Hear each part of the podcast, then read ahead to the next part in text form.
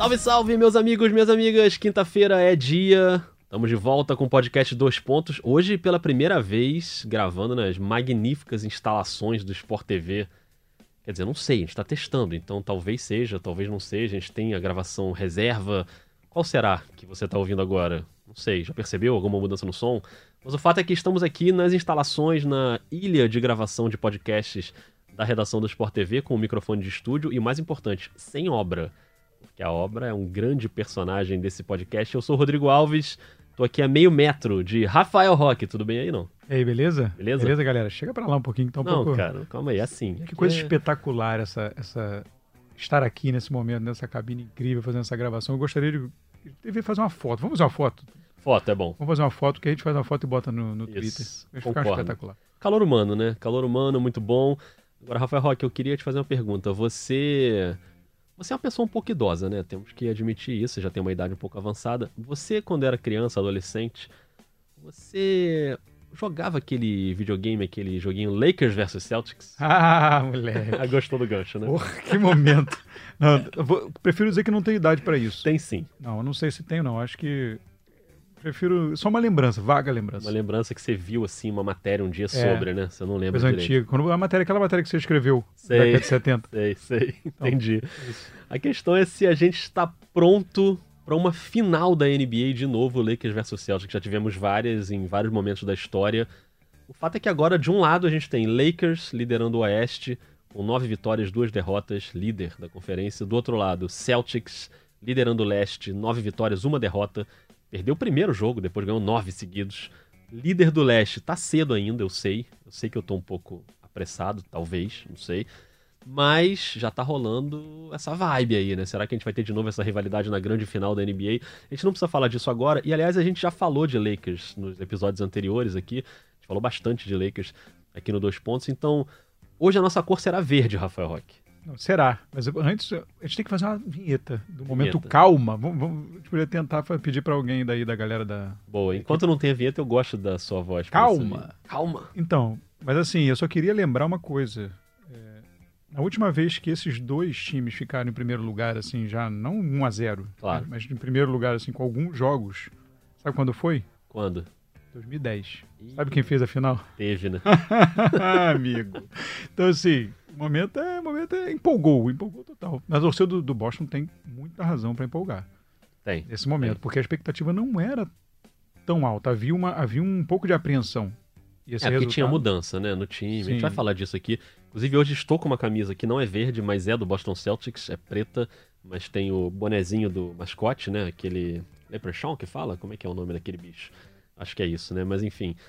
É... Mas não sou torcedor do Boston Celtics, apesar do que dizem por aí, mas é só intriga da oposição.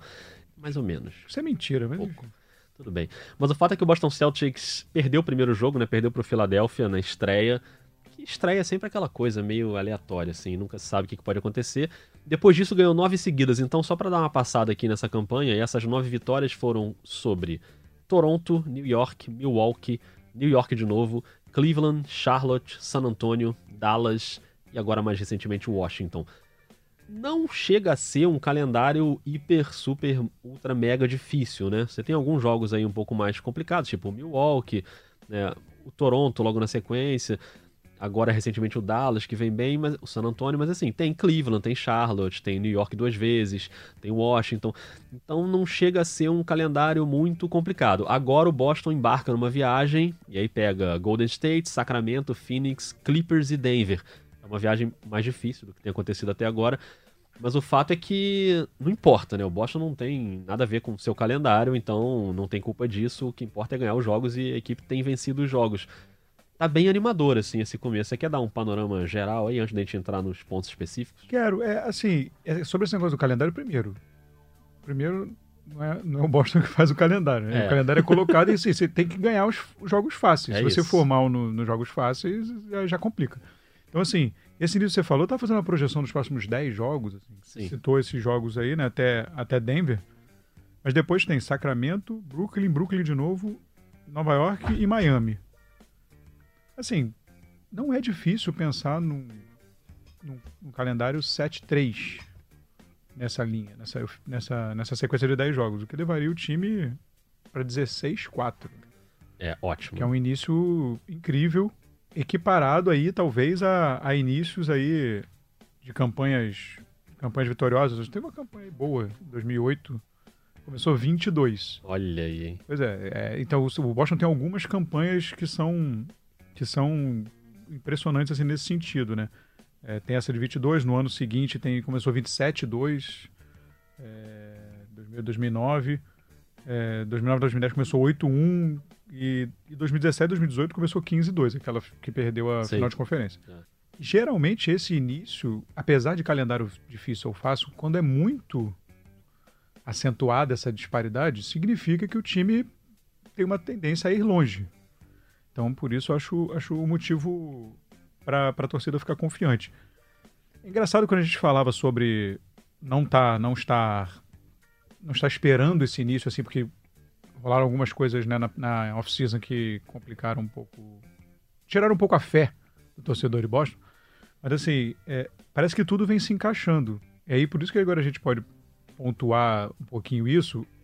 E, e vai ser curioso também ver como vai ser isso sem o Gordon Hayward, pelo menos nas próximas três semanas, né? Exatamente. Ele só deve voltar em. Espera-se que em dezembro, início de dezembro, final de novembro talvez, mas início de dezembro. Então, assim, ele era um ponto muito positivo desse início, né? É. Porque o vo- Gordon Hayward, pra quem por acaso não sabe, imagino que todo mundo saiba, mas quebrou a mão né, num choque totalmente aleatório com o Lamarcus Aldridge no jogo contra o San Antonio. E, enfim, uma pena, né? Porque é um cara que tinha aquela lesão gravíssima, ficou um ano fora, e aí ele volta na temporada passada, mas não volta bem, o que é normal depois de ficar um ano sem jogar. E nesse início ele realmente estava muito bem, né? Melhorou as médias dele, estava sendo muito mais útil para o time. E aí acontece isso, ele deve ficar, sei lá, um mês e meio aí parado, então é uma pena, né? De qualquer forma, é uma pena. Pro time e pra ele. É, existe essa, essa, essa, essa expectativa de retorno, ela flutua um pouco, né? Já, tem gente que fala isso, tem gente que fala que pode ser até com uma boa, uma excepcional recuperação, pode vir até a ser três semanas a um mês. Se for realmente essa mais otimista, ele voltaria no início de dezembro. Mas de qualquer forma, não é uma lesão tão grave quanto poderia ser, tipo a do Curry, que, É. que esforço zero à parte para ele voltar.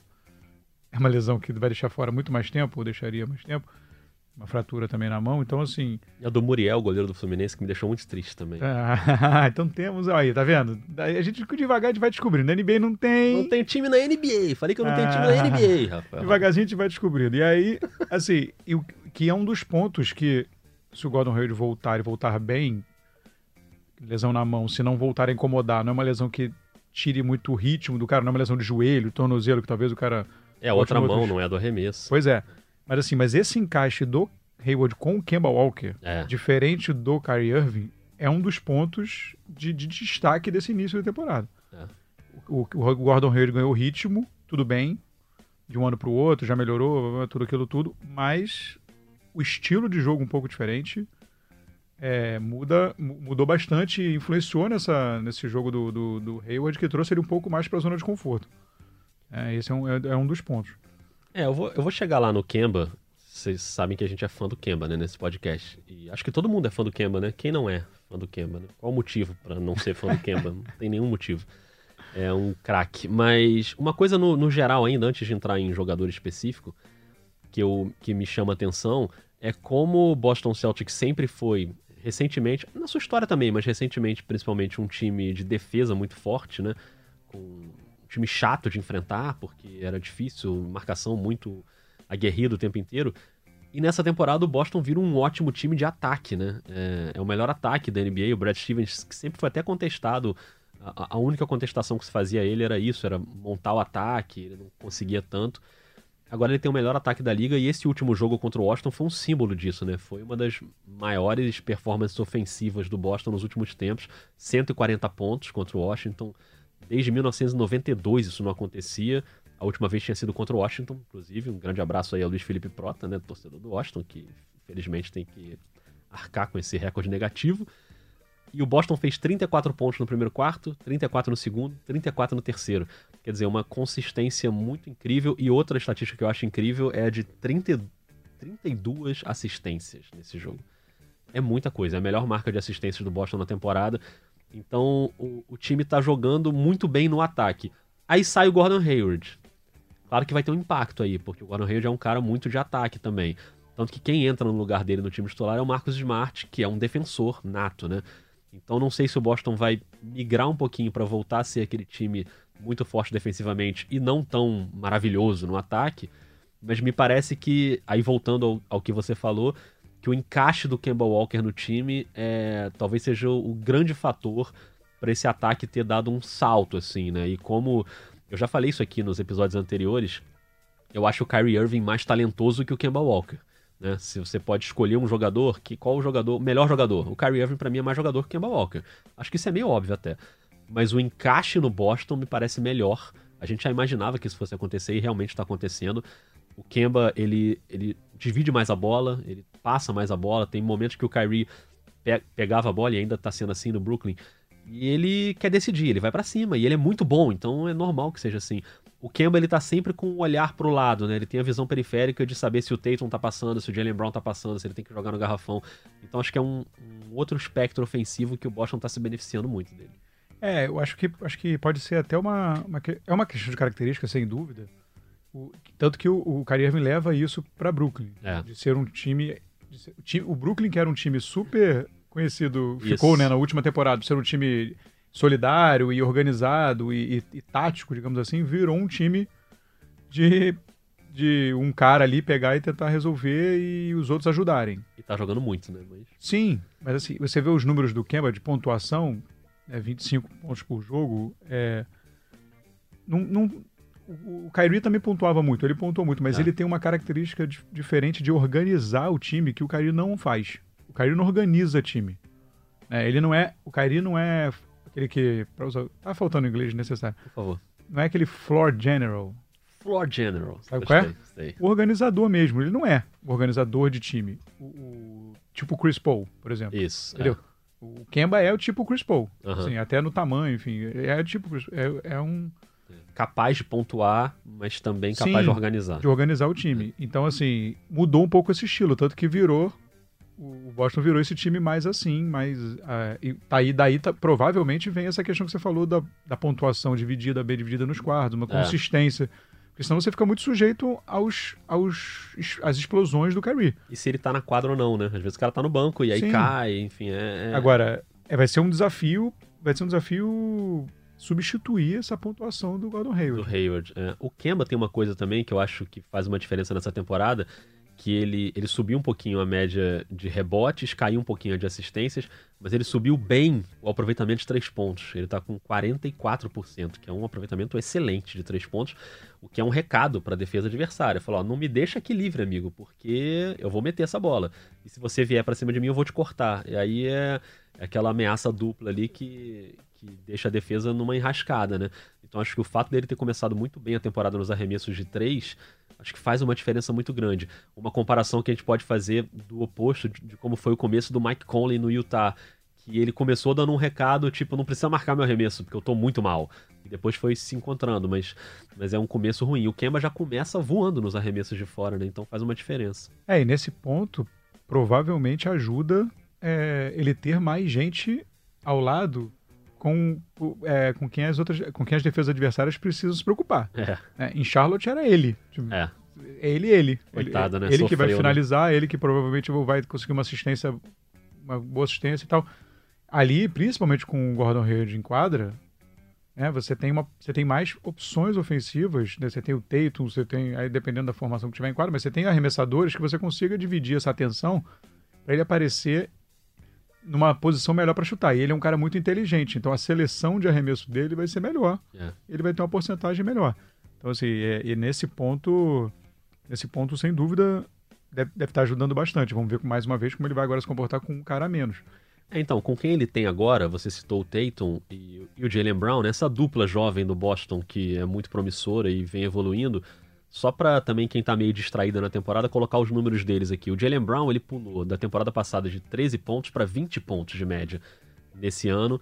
É, o Jalen Brown chegou a ser reserva né, durante um pedaço da temporada passada, agora ele volta a ser titular. Ele tá chutando 46% nos arremessos e, e 50% de acho que de bola de 3, ele tá com um ótimo aproveitamento também de 3, se não me engano. Agora lendo aqui, fiquei meio confuso com essa estatística, não sei se é 50%, mas enfim, tá arremessando bem e tá pontuando bastante. O Jason Tatum também pula a média de pontos dele, de 15 para 19 pontos. Ele cai nos arremessos, no aproveitamento de arremesso, e caiu até bem. Ele tinha 45 e caiu para 39, mas subiu nas bolas de 3, subiu nas assistências, subiu nos rebotes. Parece um jogador mais maduro, o que é normal, né? O cara vai passando, primeiro ano, segundo ano, terceiro ano, o cara já vai chegando ali num, num amadurecimento melhor. Então o Kemba parece muito mais bem cercado né, do, pelo Brown, pelo Tatum, e mesmo com a ausência do Gordon Hayward, do que, obviamente, quando era quando ele jogava no Charlotte. E mesmo assim, ele ainda vai sentir falta de algumas coisas, né? Tipo o Al Horford, que não tá mais no time, que é aquele cara que talvez não pese tanto agora, mas talvez pese mais lá na frente, no, no jogo de playoff, que é o cara que tem a experiência muito grande, né? O Horford foi pro Philadelphia, que foi o único time que ganhou do Boston até agora na temporada. E o Horford ele faz as pequenas coisas, ele faz o bloqueio, ele, ele espaça a quadra, ele abre, chama a defesa. Então, eu acho que ele ainda vai ser uma coisa que o Boston não. O Boston conseguiu uma substituição imediata e muito boa pro Kyrie, que é o Kemba Walker, mas pro Horford não. Ainda vai sofrer um pouco, não tem o mesmo nível de jogadores do garrafão. O Ennis Canter estava machucado, voltou. Eu acho que o Canter até ajuda na questão de, de pontuar um pouco mais na ausência do Hayward, porque o forte dele é mais o ataque né, do que a defesa.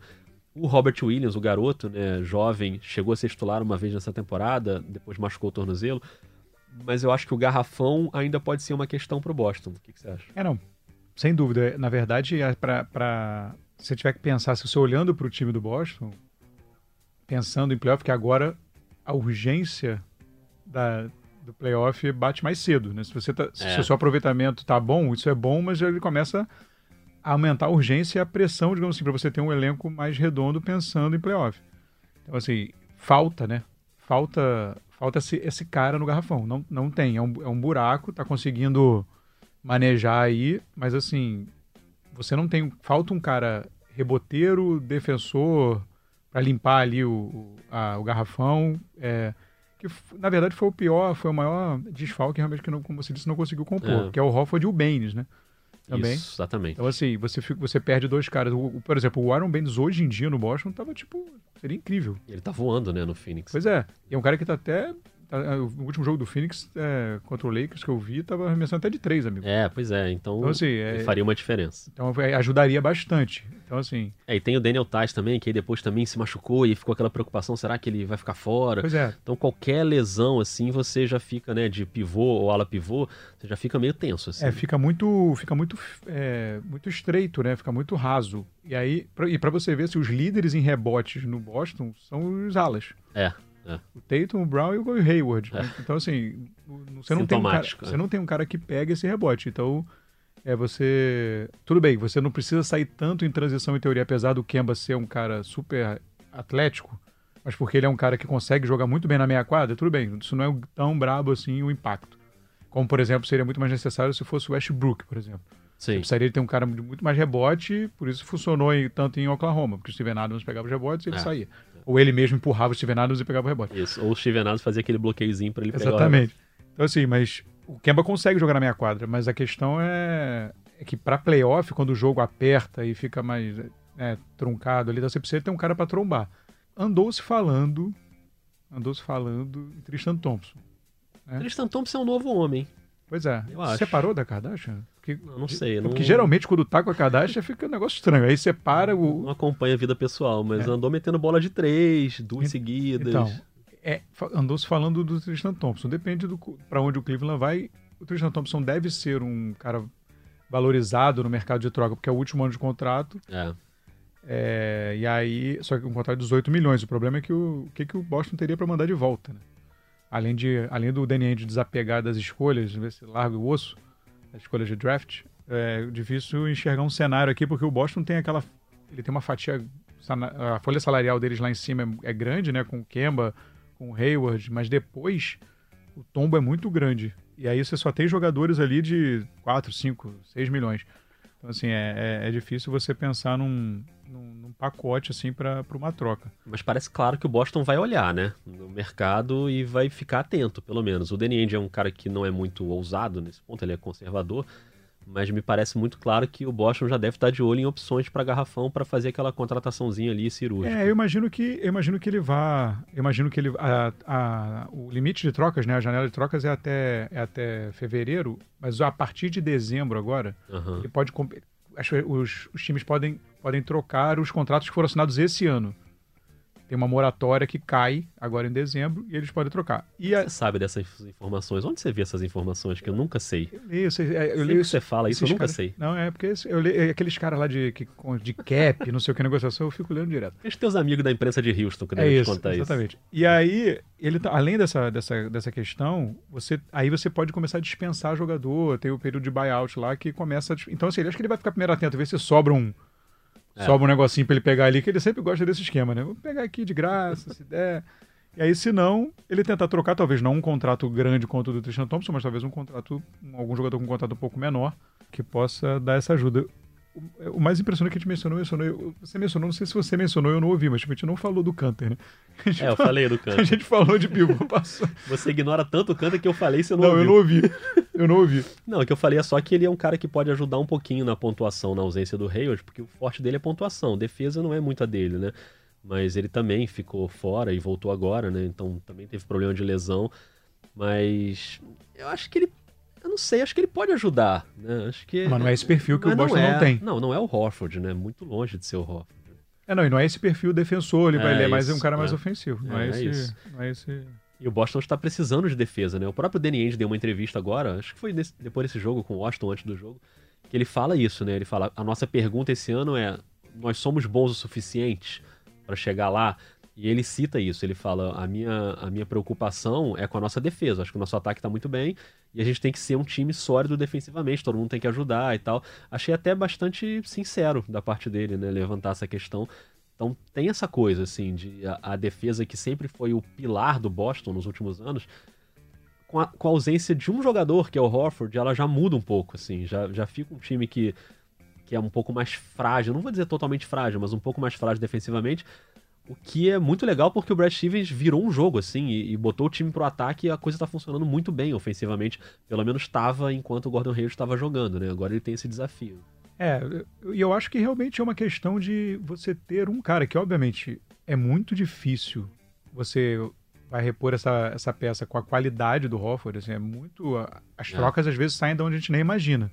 Mas é muito difícil você pensar numa troca que você vai repor um talento como o do Al Hofford. Agora, você pode tentar uma versão light, né? Uma coisa um pouco mais light, não tão eficiente, mas que consiga preencher esse buraco. Que, o que já para o Boston já vai ser um grande alívio que você vai ter, é, que é um perfil que você não tem no elenco. Então, você vai- você vai construir, poder compor e poder construir de uma outra forma esse esquema defensivo. E que é o que está faltando para o playoff. Acho que a preocupação é pertinente. E esse início tão bom traz essa preocupação mais latente. Se fosse ficar um início mais ou menos, ia pensar, será que a gente vai pro playoff, vai pegar ali, é, sei lá, não vai pegar mando de quadra, ou como é que vai ser agora? Com a chance de ser primeiro no leste? É. Já outra muda. coisa, é outra coisa. E um cara que a gente não citou também, que eu acho que vale uma menção honrosa aqui, é o garoto calor, o Carson Edwards, que foi a 33ª escolha do Philadelphia, inclusive, no último draft, e que parece um cara em quem o Brad Stevens confia, assim, né? Nesse jogo contra o Washington, é, ele saiu muito bem do banco, fez 18 pontos, foi muito elogiado depois, pegou 4 rebotes. Ele já teve jogo de 13 pontos, de 10 pontos. Claro que ele oscila, né? No jogo anterior contra o Dallas, ele jogou 5 minutos, saiu zerado. É normal, ele é um calor, ele sai da reserva pro Kemba, né? É um armador. Então é normal que ele tenha oscilações. Mas contra o Washington ele foi testado, eu acho. O Washington não é nenhum, né? Nenhuma grande potência da NBA. Mas saiu, três assistências, quatro rebotes, oito pontos. Ele botou volume no jogo dele. E acho que isso dá uma certa, um certo conforto ali pro, pro Brad Stevens de falar: bom, beleza. Quando eu precisar jogar esse garotinho aqui na fogueira, ele talvez re- corresponda. Então, essas peças, assim como o Robert Williams também, que não é calouro, já tá na liga, mas é muito jovem ainda, e que é um cara em que o Boston insistentemente vai tentando dar confiança, né? Pra, pra gente tava falando do Horford aí, é, um- É fuziamento essa criança. é, Ele é meio. Ele é muito bom, ele é meio. ele é meio doidinho. Ele é meio doidinho. Mas eu gosto dele, ele é bom jogador. Então, não sei. Se esses caras conseguirem ganhar confiança, às vezes acontece sim. Você tem a solução ali dentro do seu próprio time. E às vezes você vai ao mercado e não consegue ter sucesso de trazer uma peça que vai te dar um impacto imediato. Mas uma ou outra peça pode ir te ajudando ali. Você vai fazendo uma composição que seja com o Canter e o Williams e segue o jogo, e o Daniel Tais. E assim o, o Brad Stevens vai tentando armar esse garrafão. É, eu acho que. Mas eu acho que vai ter, assim, alguma mudança aí vai acabar acontecendo, porque sabe que quando chega no playoff, por mais que a primeira fase do playoff tal seja mais tranquilo, se ficar realmente com mando de quadro, mas depois vai começar a complicar, né? Você vai ter, em última instância, aí você vai começar a ter Tetocumpo, Embiid, é. e aí Hofford, e aí começa a complicar. E aí começa a complicar. Já então... teve Hofford essa temporada, né? Não. E já deu no que deu, né? Na, na estreia. Mas fazer aqui um exercício de futurologia. Essa viagem aí de cinco jogos agora no Oeste, Golden State, Sacramento, Phoenix, Clippers e Nuggets. Quando é que o Boston perde nessa viagem aí? Os três primeiros, dá para perder? Golden State, Sacramento e Phoenix. Phoenix, né? Cara, então, o Phoenix sendo fora. É. Eu, eu botei, eu fiz aqui um vitória. Dos 10 jogos eu fiz um vitória e derrota. Eu botei ganhando de Golden State e Sacramento e botei três derrotas. Phoenix, Clippers e Nuggets. Botei. Olha aí, hein? Eu botei. Eu acho que é um time que é um time bom, mas assim, para jogar fora de casa com times do outro lado. O Phoenix é obviamente o mais pro, o é. menos pro, mais in, como é que diz? É o imprevisível, né? Isso, né? É o mais, mais imprevisível. Incógnita. Mas os outros dois são times sólidos, estabelecidos. O Paul George volta. É, eu ia falar isso. O normal é o Clippers ganhar. Em casa é o normal. E o Denver, Denver é um bom time. É. Então, assim, é, é um jogo duro, mas o normal é que o Denver ganhe. O Phoenix talvez uma incógnita eu botei aí em homenagem ao Nepopop, sabe? A gente tá falando muito de Nepopop tá. nesse podcast. A gente tem que trazer Nepopop pra tem, fazer tem. um debate aqui. Mas que não seja sobre o Phoenix, não, seja é sobre outro coisa. assunto. Outro assunto. Parece depois... que o Nepopop também só entende Phoenix, né? É, senão, é, pois é. Se não, se, aí nos outros cinco jogos, Sacramento, Brooklyn, Brooklyn, New York e Miami, eu coloquei cinco vitórias. Brooklyn, Brooklyn é maravilhoso, porque é Kyrie, Kyrie, né? Kyrie, Kyrie. Eu botei cinco vitórias. Caramba. Empolguei total. Você tá ousado, hein? Você deu uma freada no início com três derrotas e depois engrenou. Botei 7-3 essa sequência. Muito bem. E no leste, quem você acha que. Desses times, por exemplo, Toronto e o Miami, que ainda estão ali em cima e não eram times que a gente estava contando de ficarem lá em cima. Aí depois tem o Milwaukee, o Philadelphia, o Indiana, aí já é uma coisa mais natural, né? São times que estão sempre ali naquele bolo.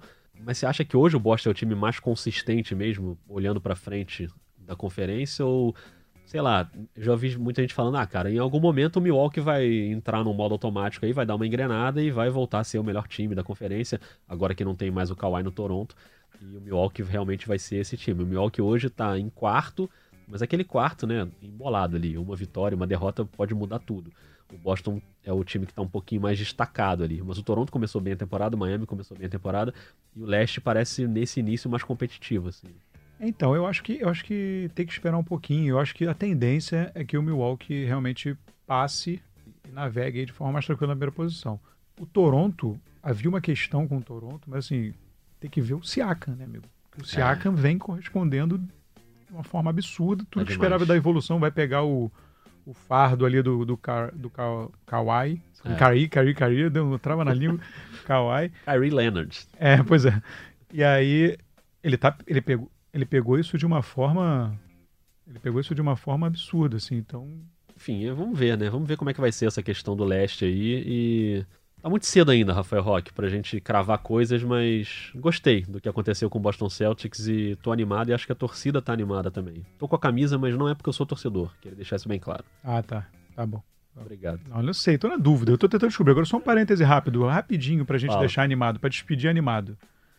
Fora esse ano, foram cinco anos em que o Boston começou com a campanha de ganhar 9 de 10. Aham. Uhum. Começou essa campanha. 9-1. 9-1. Em três foi a final da NBA e duas a final de conferência. Rapaz. É, é. 72, 73, 83, 84, 84. Não, 81, 82, 83, 84, 84, 85, 2007, 2008.